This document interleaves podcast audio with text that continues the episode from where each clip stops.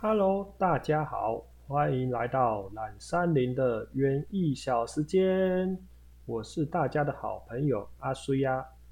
那我们今天要来讲什么主题呢？我们今天要来讲日常生活中很常见的两种厨余，那就是咖啡渣跟茶叶渣。现在日常生活中，大家或多或少都有在喝咖啡或茶叶茶吧？那我们平常怎么处理这两种厨余呢？一般来说都是倒掉比较多吧。那真的是很可惜，尤其是对有养植物的你来说。为什么这样说呢？因为其实这两种厨余是很好的肥料。那以下我来为大家介绍一下。首先我们来讲咖啡渣。咖啡渣呢还有很多的氮，大概两到三趴的氮。然后还有钾啦、铜啦、镁啦、磷啦，是很好的有机肥。然后它酸碱度大概是中性偏酸，然后也可以抑制病虫害。但是要注意哦，不能直接没有处理过就当肥料就这样撒在你的盆栽上面哦，这样很有可能植物没有得到养分，反而你害死了植物。为什么这样说呢？因为植物不能直接的分解它，自然分解非常的慢，所以我们要先处理过，把它变成肥料化。那我们要怎么处理呢？那我们要怎么处理咖啡渣呢？有两种方法可以让它变成肥料。首先，第一种就是你就把它收集起来，然后都不要管它，放在通风的地方，像院子啦、阳台啦，你就放着，它发霉了也没关系。因为这样就代表它在做发酵的作用了，然后大概放个十天或者是两三个礼拜以后，哎，就可以当肥料使用了。另外一种做法是堆肥的做法，你就可以找一个大的塑胶袋或者是垃圾袋，然后你把咖啡渣倒在里面，然后再加培养土或者是一些枯叶啦、积的东西放进去，然后你就把它封着。这时候，噔噔噔噔噔噔噔噔，咖啡渣就会在里面做发酵的作用。这时候也会产生热能，所以，如果你用透明的大塑胶袋，你就会发现，哎，里面怎么有水蒸气的感觉？然后摸起来也热热的。没错，这时候它就在发酵了。你就这样放个一个月，它就发酵完成，就是很好的氮肥。这时候你就可以拿去施肥了。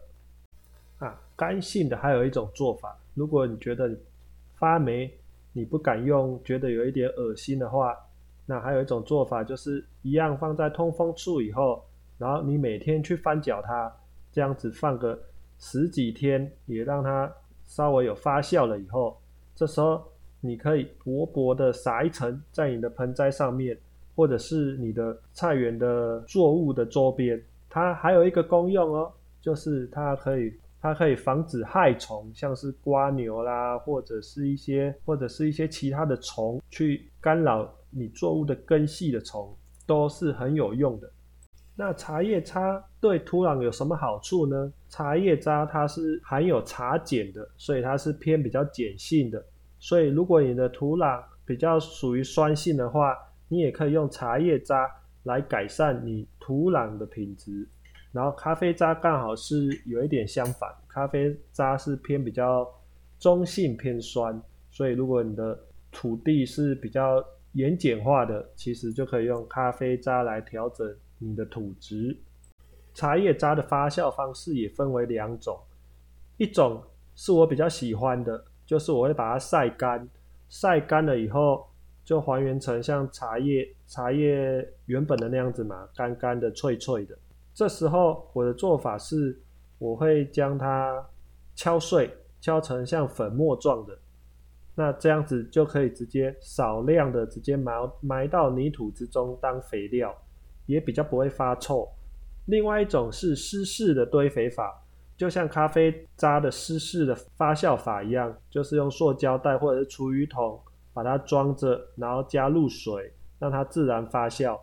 不过，我要话说在前面哦，茶叶发酵以后的味道非常的丰富，不是每一个人都可以接受的。然后发酵完以后，记得也要套水哦，就是套一般的你浇花用的水，差不多一比一稀释以后再去浇淋，不然会太浓。哎，刚才讲了这么多，大家有没有听到一个重点呢？就是其实咖啡渣跟茶叶渣两种其实是可以相辅相成的肥料，就是咖啡偏酸，茶叶渣偏碱，那我们就把它混合起来，就变成咖啡茶叶肥，然后它们各有各不同的营养成分，像咖啡渣它的氮就很多啦，茶叶渣它的有关蛋白质啊。那方面的肥分就很多，然后我们也其实也可以把它混合在一起制成肥料，但是要注意哦，使用的量不能太多，不然很容易造成肥伤。然后我们也可以使用堆肥法，就像是我们可以，如果你们家有杂草啦，或者是路边有杂草啦，或者是公园的落叶、路边的落叶。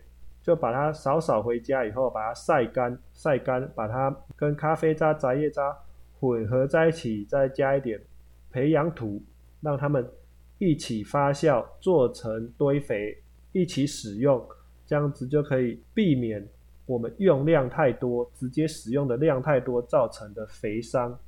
除了咖啡渣跟茶叶渣本身可以做肥料之外，像喝不完的茶水或者是咖啡水，其实也是可以当肥料的哦。不过记得要稀释，稀释以后我们再拿去浇淋我们的植物。然后还有记得哦，不要天天浇哦，就是久久的浇一次，对于植物的养分也是有帮助，但不能每天浇哦，就久久的浇一次，其实对植物也是有帮助的。但使用咖啡渣淋盆栽的时候要注意哦，因为你咖啡渣放下去的时候浇水以后，还是会有咖啡水的颜色哦，所以你要记得盆栽下面一定要有小盘子，不然流出的那一些咖啡色的水，很有可能会污染你的阳台的地板，造成脏污哦。因为咖啡水也是天然的染色剂的一种。那除了当肥料，大家还有想到，哎，日常生活中咖啡渣跟茶叶还有什么功能呢？其实我想了想，嗯，咖啡渣它是颗粒状的嘛，我想说，像我是油性肤质的人，哎，一我在想说，是不是也可以拿来当去角质的介质呢？天然的去角质的颗粒介质，那我有试过的，感觉效果还不错呢。但记得别搓太大力哦，免得把皮肤都搓破了。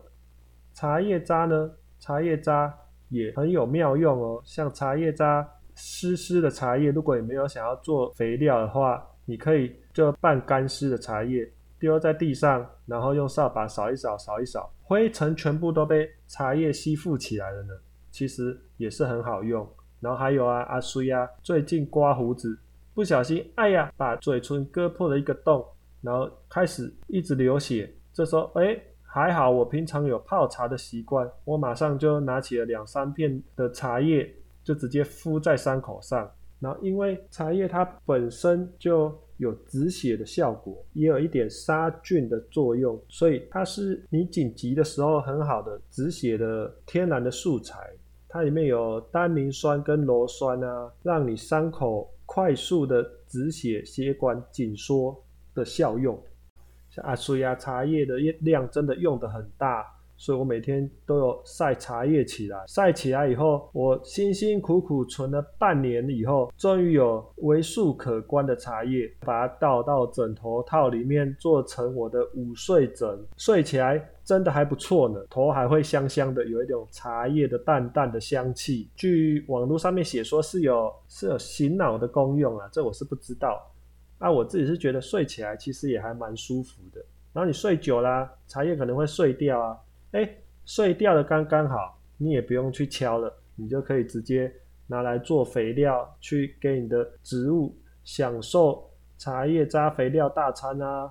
还有刚刚有说到咖啡渣是天然的染色剂，所以要怎么使用呢？就是哎，假装你有一些木头的家具不小心有 K 掉、扣掉、掉色的时候，你就可以试试看用咖啡水，你把它泡浓一点的咖啡水，慢慢的涂在上面，反复的让它吃进去以后，再稍微用砂纸刮刮，哎，就有一点补色的效果。视觉上面的效果因人而异啦，我是觉得，嗯，以不用钱的素材跟天然的素材来说，还算蛮 OK 的。以上就是这一集为大家介绍咖啡渣跟茶叶渣的做肥料的妙用，然后还有一些生活上面的用途。哎，如果你还有其他的用途，或者是其他的妙用的方式，也欢迎来到懒山林的 FB 粉丝专业留言告诉阿苏呀哦。好，以上谢谢大家，再见。